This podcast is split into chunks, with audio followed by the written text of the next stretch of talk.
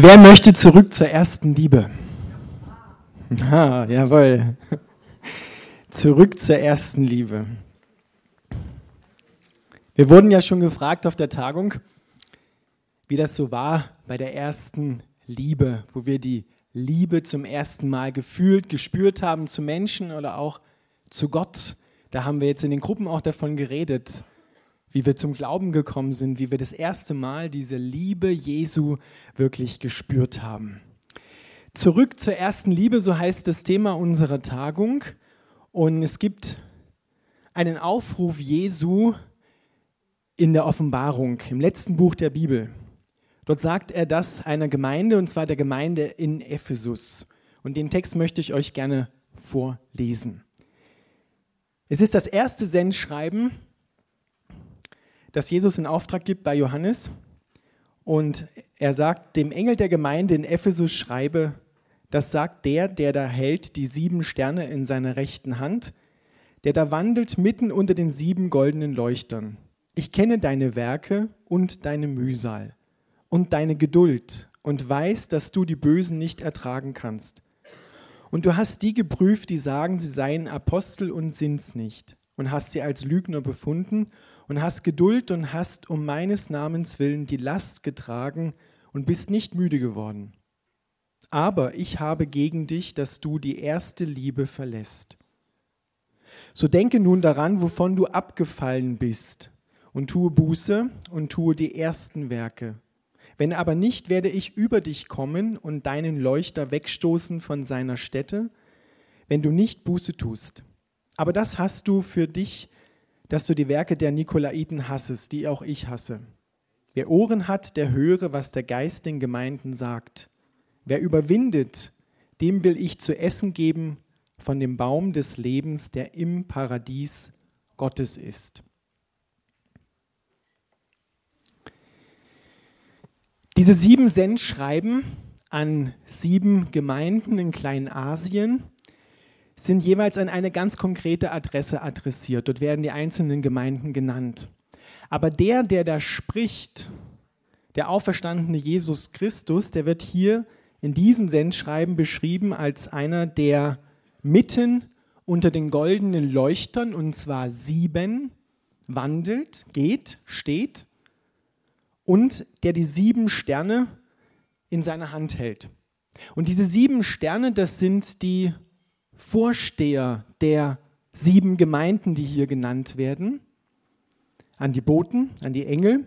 Diesmal sind nicht die Engel Gottes gemeint, sondern hier die Vorsteher. Und die sieben goldenen Leuchter sind diese sieben Gemeinden. Aber sieben steht auch für die Fülle, für die Vollendung, für die Vollkommenheit.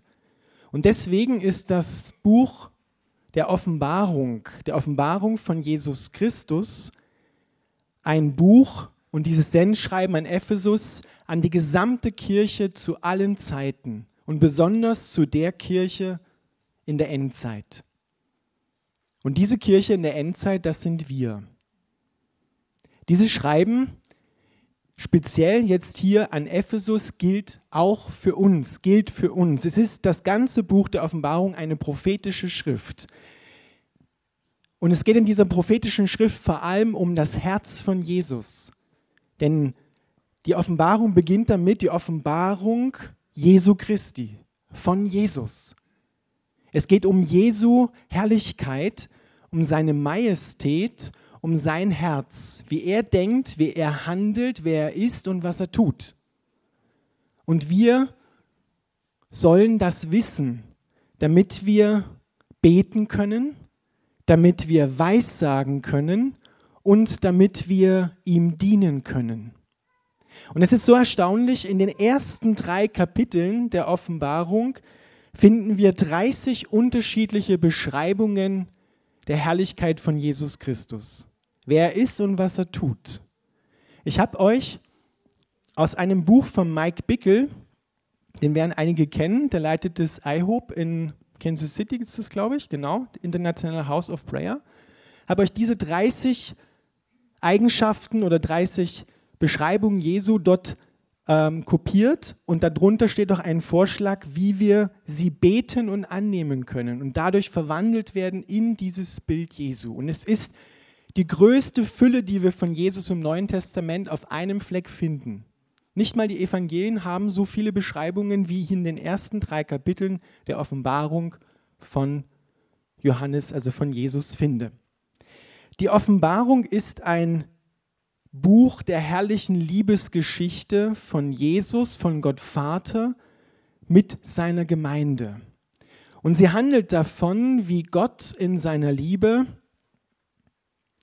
das Ende der dunklen Nacht der Menschen, die durch Satan gekommen ist, einleitet und wie er einen neuen Morgen, die Dämmerung eines neuen Morgens hervorruft um seine Herrlichkeit und Liebe aller Welt, allen Nationen, jeden Menschen zu präsentieren. Und darin wird seine Liebe ausgedrückt, dass er diese Nacht für alle, für die gesamte Erde, für das gesamte Zeitalter beendet. Und ihr wisst, es gibt ja immer wieder so Fragen, wer sich schon mal mit der Offenbarung befasst hat, da kommt eine Zeit drinne vor, wo es auf der Erde ziemlich schwierig wird. Das wird die Trübsal genannt, die große Trübsal. Und da ist immer so die Frage, wo ist die Gemeinde? Wird sie vor der Trübsal entrückt, mitten in der Trübsal oder danach? Ich glaube dass und bin überzeugt, dass die Gemeinde in der Trübsal ist, weil für die Trübsal hat Jesus eine gewaltige Ernte verheißen und die Gemeinde soll seine Partnerin sein, seine königlich-priesterliche Partnerin, um diese gewaltige Erweckung und diese gewaltige Ernte in der Trübsal einzubringen. Der Heilige Geist, und das haben wir schon gehört, ist dabei in diesen Tagen, und das Gebetshaus in Augsburg ist, glaube ich, ein Zeichen dafür, eine gewaltige Gebets- und Anbetungsbewegung auszulösen. Er sammelt sich auf der ganzen Welt Beter, die Jesus anbeten, die Jesus in den Mittelpunkt stellen, die ihn hochheben. Und das Buch der Offenbarung ist genau für diesen Zweck auch geschrieben worden. Denn da heißt es am Anfang, da wird ein Segen verheißen für die Gemeinde, wenn sie diese Weissagung, dieses prophetische Buch liest, das heißt studiert, wenn sie es hört, mit ihm übereinstimmt und wenn sie es bewahrt, also danach handelt.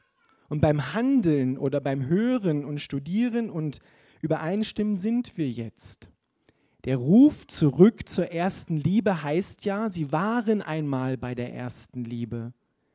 Sie haben sie verlassen, sie sind weggegangen von dem Platz, auf dem sie hätten eigentlich stehen sollen. Und ich habe gesagt, das gilt für uns heute. Das ist ein Ruf an die Kirche Jesu heute, an die Kirche in Österreich. Zurück zur ersten Liebe zu kommen und zu schauen, wo wir diesen Platz verlassen haben. Jesus, der liebt seine Gemeinde und er fängt damit an, dass er die Gemeinde in Ephesus und auch seine Gemeinde hier lobt. Er bestätigt sie in ihrer fleißigen Arbeit und für das Einstehen für die Wahrheit. Er lobt sie für die Wahrheit, indem sie falsche Lehren aufgedeckt haben, zum Beispiel die der Nikolaiten.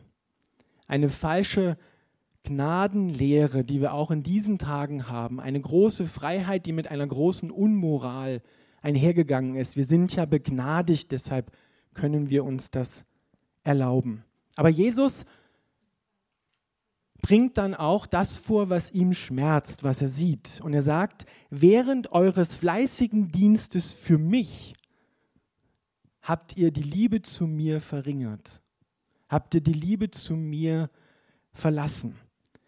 Und ihr Lieben, er redet hier nicht zu Nichtchristen, sondern hier geht es nicht um Bekehrung, hier geht es nicht um Neugeburt in der Offenbarung, sondern hier geht es um bekehrte, geisterfüllte Gemeinden und geisterfüllte Christen, die den Platz der feurigen Liebe zu Jesus verlassen haben.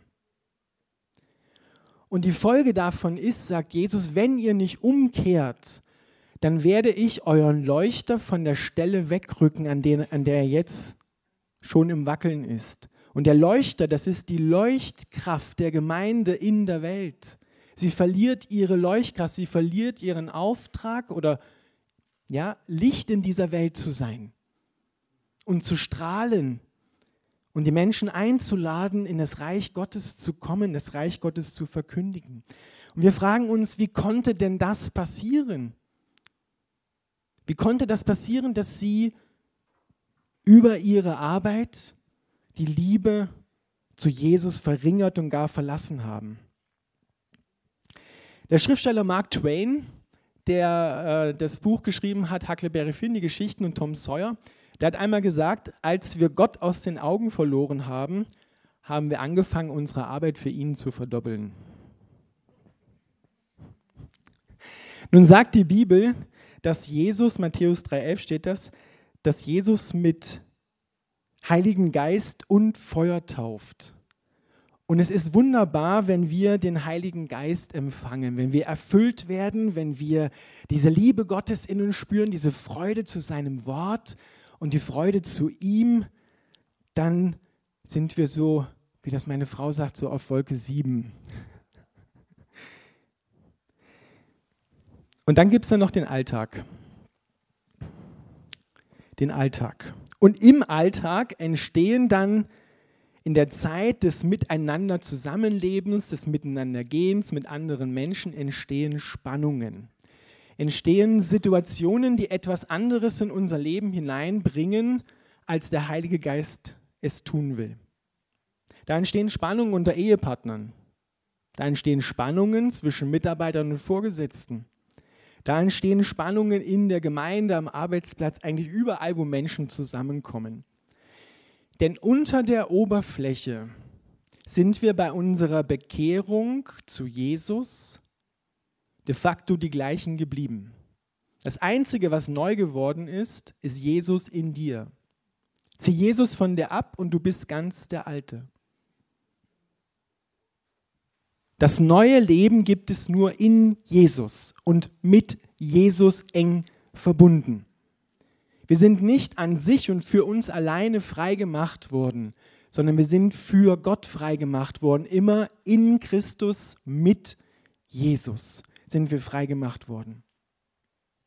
Paulus muss das den Galatern immer ganz deutlich sagen, dass die wissen, dass ihr Fleisch nennt er es, er ist nicht das Steak gemeint, sondern das Fleisch ist gemeint, mit dem alten selbstsüchtigen Ich, mit unserer Selbstgerechtigkeit, dass das in Christus und mit ihm gekreuzigt worden ist. Aber da entsteht ganz schnell unter der Oberfläche dann frommer eigener Eifer. Mann und Frau läuft Gott voraus, weil wir ja wissen, wie der Hase rennt und wundern uns dann, wenn Dinge plötzlich nicht mehr so laufen, wie sie hätten laufen sollen. Obwohl wir doch eigentlich Gott gebeten haben, dass er uns vor solchen Einbrüchen und Widerständen bewahrt. wenn wir vorausgelaufen sind, dann stehen wir manchmal da und schauen uns um und sagen, Gott, wo bist du eigentlich? Und Gott ist da hinten und sagt, langsam, langsam. Während wir also mit dem Herrn vorangehen, werden wir erleben, dass plötzlich Nöte und Widerstände in unser Leben hineinkommen, die wir nicht gesucht haben. Die sind einfach da, die kommen einfach. Und wir dachten und haben es vielleicht auch gebetet, Gott, du möchtest uns vor solchen Situationen bewahren. Doch wisst ihr, was immer wieder da passiert? Während uns Gott segnet, uns stärkt, uns befähigt in unserem Dienst, beginnt unser Herz sich zu rühmen.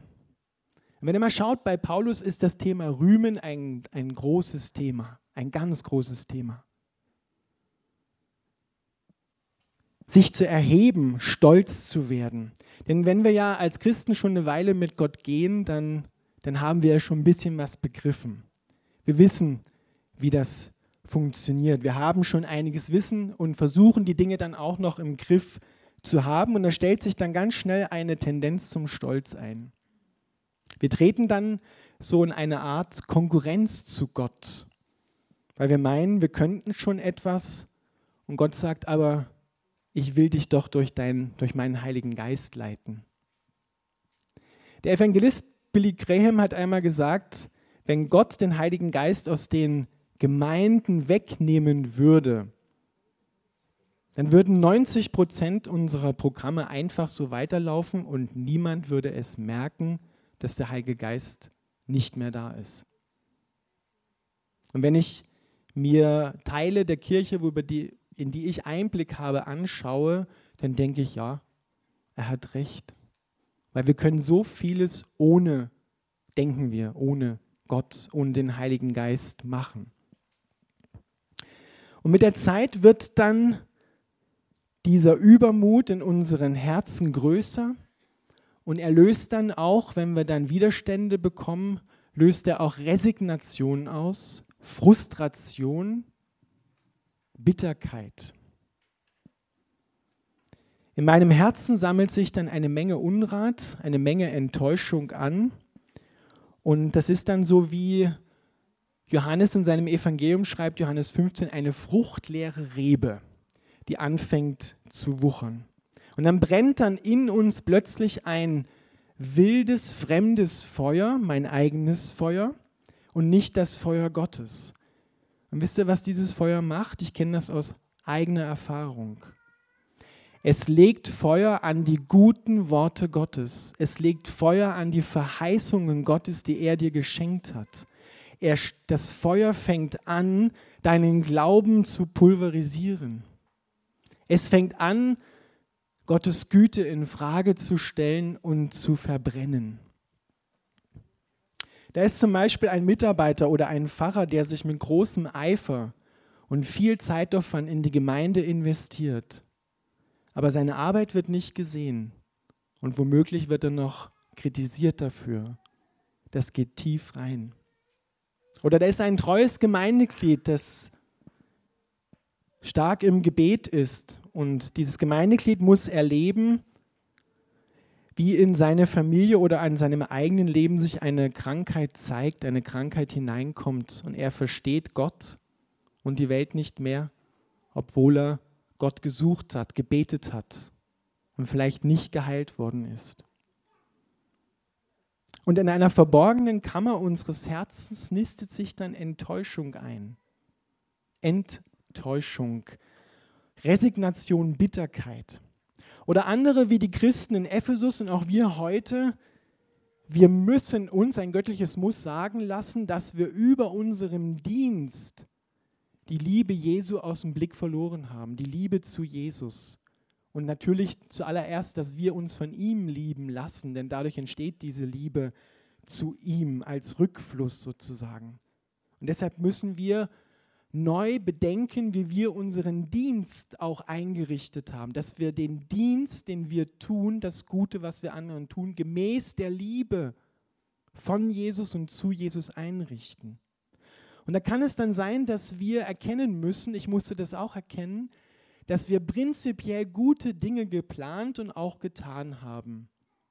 Nur zur falschen Zeit, am falschen Ort, zu den falschen Menschen. Es kann sein, dass der Plan Gottes, dass das nicht der Plan Gottes für dich war, obwohl die Dinge prinzipiell gut waren, die du vorhattest. Da kommt also etwas ins Leben hinein und das Interessante ist dabei, es kommt hinein durch das Handeln Gottes. Indem Gott dich segnet, indem er trotzdem weiter zu dir spricht, offenbart das Wort Gottes wie ein wie ein, ein, ein Fokus, so wie ein Katalysator, offenbart er deine wahre Herzenshaltung. Und das hinterlässt dann so ein freudloses, träges Ausgelaugtsein, ein Ausgebranntsein. Aber nach einer Weile sendet Gott sein Feuer, sein echtes Feuer. Und ich will an der Stelle ein Bild weitergeben, geben möchte, was ich äh, bekommen habe.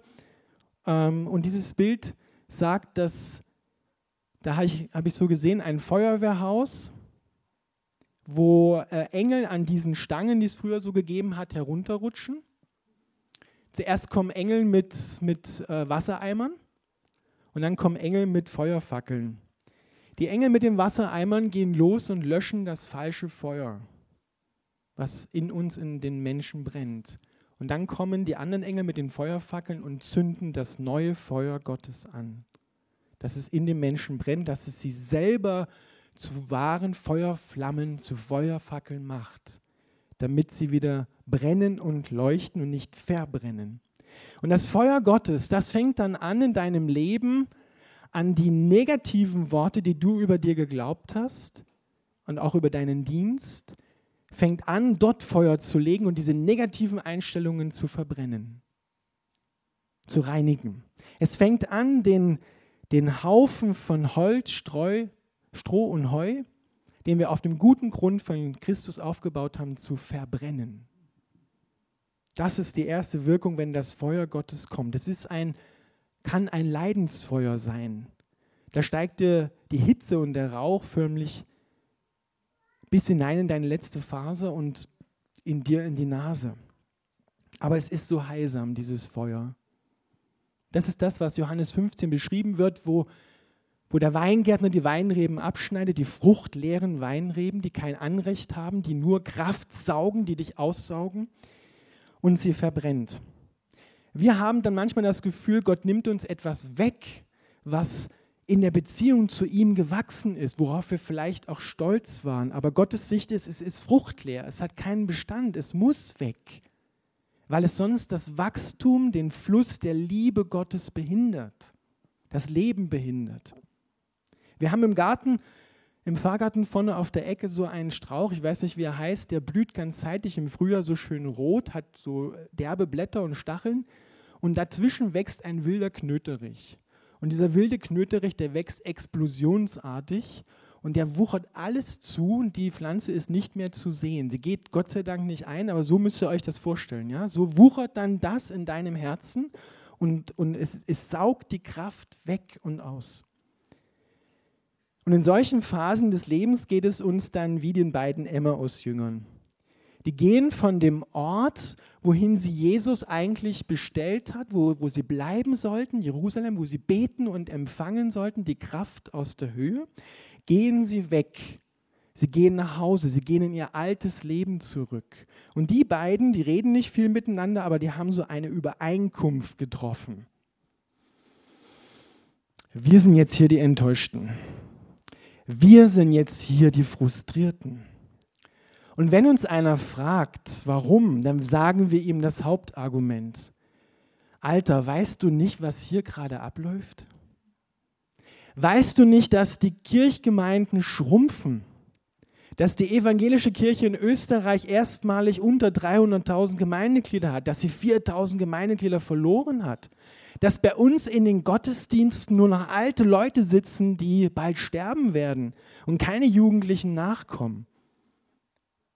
Weißt du nicht, wie viel Anstrengung das kostet, dieses System am Laufen zu halten? Weißt du eigentlich nicht, was in der Gesellschaft passiert? So viel Ungerechtigkeit, so viel Unmoral. Der Atheismus und das Neuheidentum brechen sich Bahn. Christen, zieht euch zurück, verbarrikadiert euch und zeichnet ein starkes Feindbild. So könnte man reden. Aber wohin führt dieses Reden? Es pulverisiert dir den Glauben. Es pulverisiert dir, es verbrennt die guten Worte Gottes. Wir verwerfen Gott dann nicht ganz, weil er ist ja immer noch da. Aber wir stellen ihn irgendwo in Frage. Und wir glauben dann irgendwie an Gott, halt irgendwie.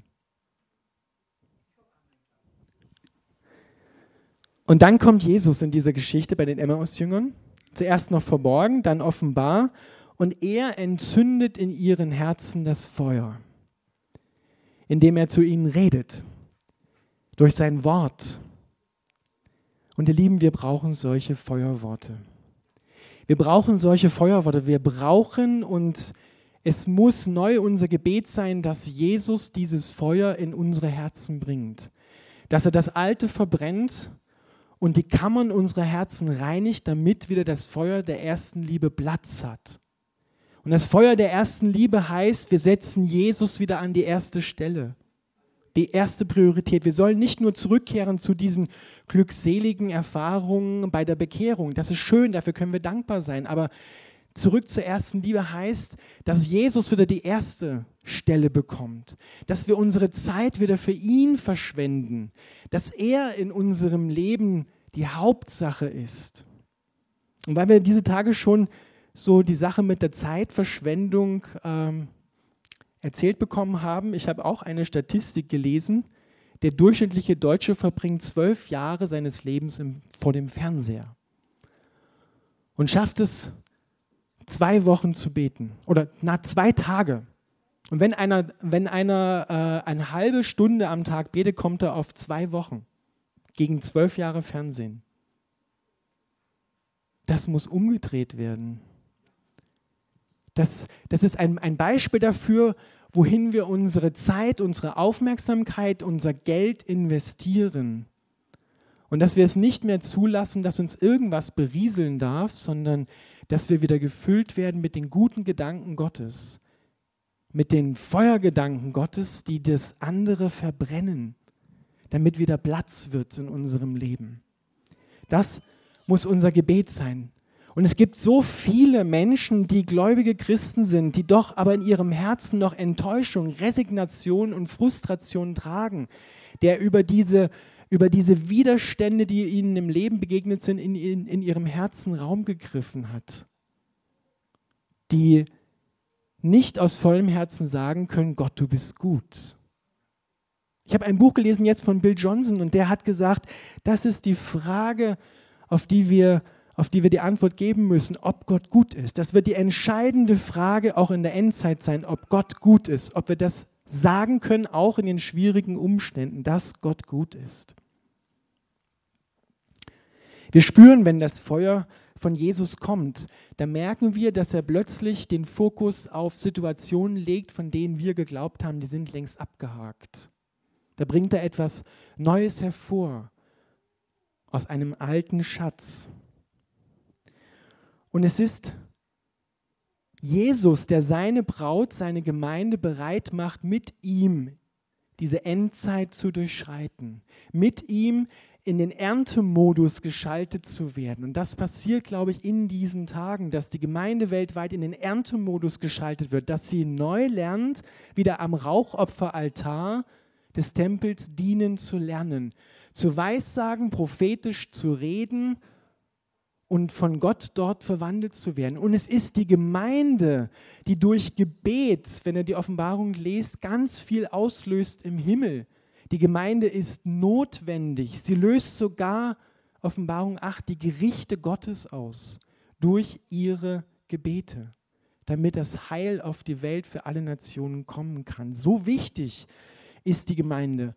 Und deshalb ist es wichtig, dass wir jetzt umkehren und zurückkommen zur ersten Liebe. Denn wenn diese Zeit dann kommt, dann müssen wir oder Gott möchte, Jesus möchte, dass wir bereit sind, an seiner Seite unseren Part zu übernehmen. In der Liebe vorwärts zu gehen, trotz zunehmender Schwierigkeiten. Der Ruf Jesu zurück zur ersten Liebe konkretisiert sich inhaltlich als der Ruf zur Ruhe zu kommen in diesen Tagen, der Ruf zur Ruhe zu kommen. Es ist die Ruhe, bei der wir von unserer Bemühung, Gott gefallen zu wollen, zur Ruhe zu kommen.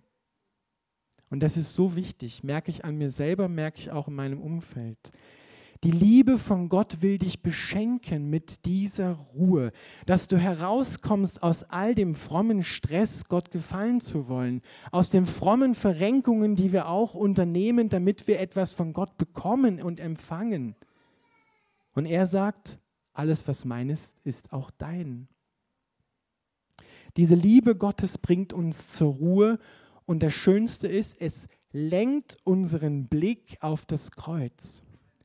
Das Kreuz muss bei all dieser Sache im Mittelpunkt stehen.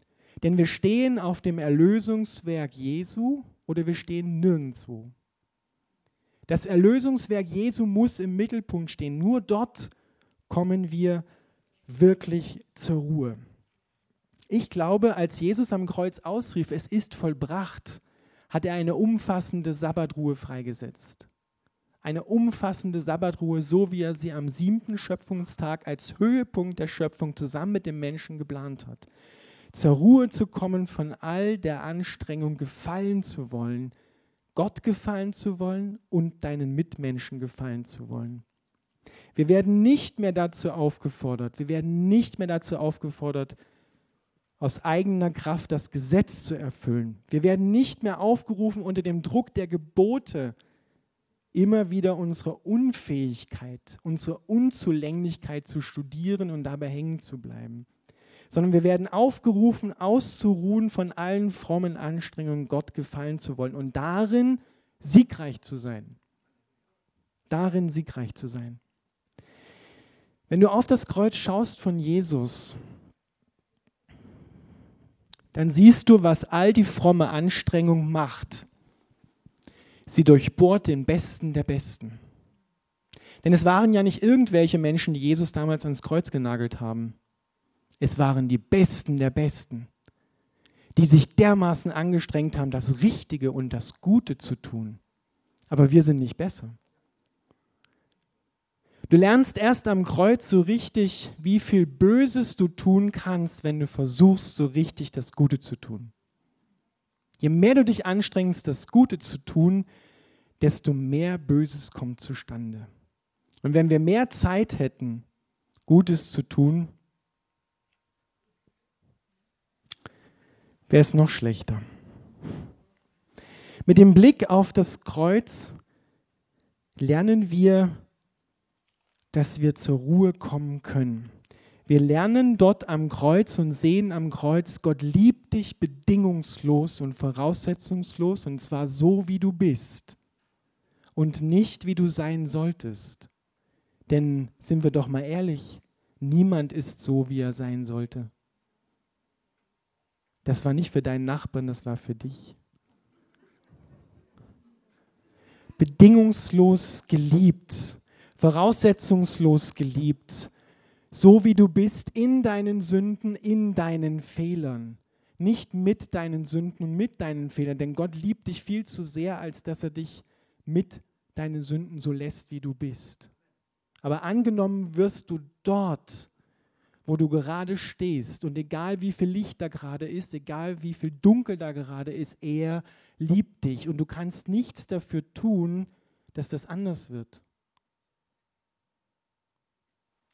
Du kannst nichts dagegen tun. Du kannst dich anstrengen. Die Liebe von Jesus wird nicht größer werden. Du kannst es sein lassen. Die Liebe wird auch nicht kleiner werden. Da kommen wir zur Ruhe. Das Kreuz sagt dir, wenn du darauf schaust, du bist so hoffnungslos verloren in deiner Anstrengung, Gott gefallen zu wollen, aber so bedingungslos geliebt gleichzeitig. Und das macht die Gnade Gottes. Die Gnade Gottes demütigt einen Menschen, ohne ihn herabzuwürdigen.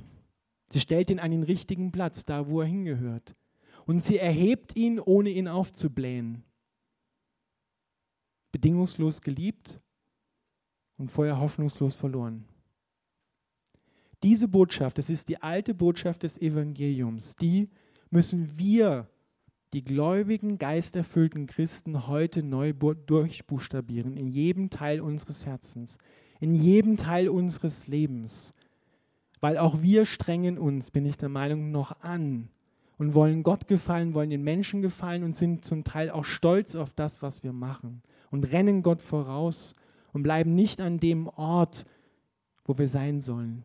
Und der Ort, wo wir verwandelt werden, in Feuer verwandelt werden, ist das Gebet. Das ist der Ort, von dem wir nicht vorschnell wegrennen dürfen, an dem wir aushalten und ausharren müssen.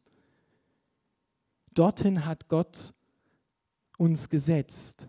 Dort ist diese Liebesbeziehung, dort werden wir neu gefüllt. Und da kann es auch sein, ich ermutige euch dazu, wenn ihr nicht wisst, was ihr lesen oder beten sollt in der stillen Zeit, dann sagt einfach, Gott, ich bin einfach da. Ich bin einfach hier. Und wenn du glaubst, deine Zeit war jetzt sinnlos, weil du einfach nur rumgesessen bist, dann leg zum Schluss das auch Gott in die Hände und sag, es war jetzt Zeit vor dir und du wirst daraus was machen. Ich war da. Aber so kannst du vor Gott kommen. Du musst nicht immer etwas tun vor Gott. Wichtig ist das, was er für dich getan hat. Dass wir darin anfangen zu ruhen und es dort neu füllen zu lassen. Und dann wirst du merken, wie das Feuer der ersten Liebe wiederkommt und wie du anfängst, wie es dir ein Bedürfnis ist, Gott zu loben für das, was er gemacht hat, ihm zu danken für das, was er gemacht hat, ihn anzubeten, ihm gute Dinge zu sagen, so wie wir das untereinander auch machen. Dass wir die Kultur des Himmels wieder einüben, die Kultur der Ehre. Dass wir Gott ehren und dass wir einander wieder ehren. Loben, Gutes sagen, segnen, hervorheben. Und wenn ich ein Bild, was ein Bildhauer gemacht hat oder ein, ein Maler gemacht hat, wenn ich das lobe, dann lobe ich damit auch den, der es gemacht hat. Und so dürfen wir, gibt es so viele Möglichkeiten, Gott zu loben und zu danken.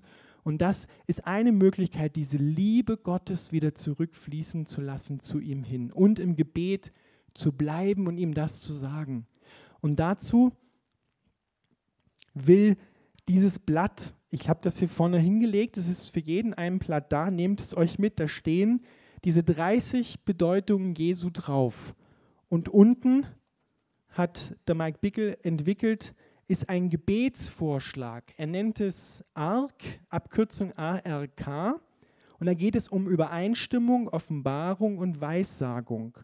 Zum Beispiel sagte, Jesus ist der treue Zeuge.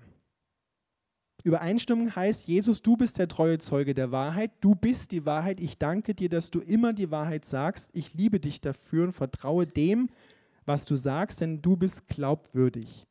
Offenbarung heißt dann, offenbare dich mir als der treue Zeuge. Und Weissagung, ich verpflichte mich, die Wahrheit zu sprechen, so wie der Heilige Geist mich führt, egal was es kostet.